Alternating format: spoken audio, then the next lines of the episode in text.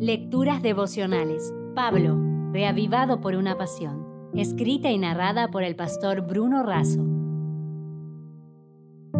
Hoy es 16 de abril. ¿Aparente o evidente? El pasaje está en 1 Corintios 7:19. La circuncisión nada significa y la incircuncisión nada significa. Lo que importa es guardar los mandamientos de Dios. ¿Qué es lo que nos hace cristianos? Una marca en nuestro cuerpo. En los días de Pablo el judío era circuncidado y el gentil no. La discusión instalada era si necesitaban los gentiles circuncidarse para llegar a ser cristianos. La circuncisión era considerada una marca física de distinción para los judíos. Para algunos, esta era una marca que debía ser observada siempre, mientras que para otros no era obligatoria. La circuncisión era un rito de iniciación en la fe. En el Nuevo Testamento, el bautismo reemplazó la circuncisión, también como compromiso de iniciación y aceptación del Señor. Pablo dice que de nada sirve hacerlo o no hacerlo, esas formas tienen que estar acompañadas de entrega y compromiso.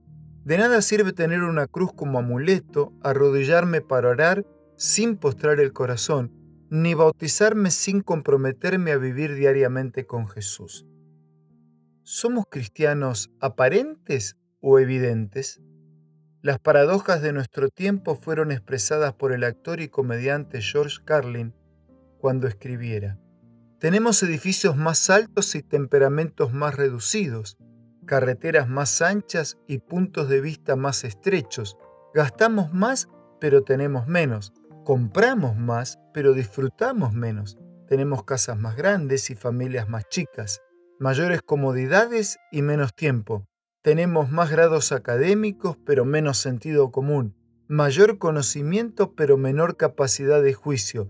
Más expertos, pero más problemas mejor medicina pero menor bienestar.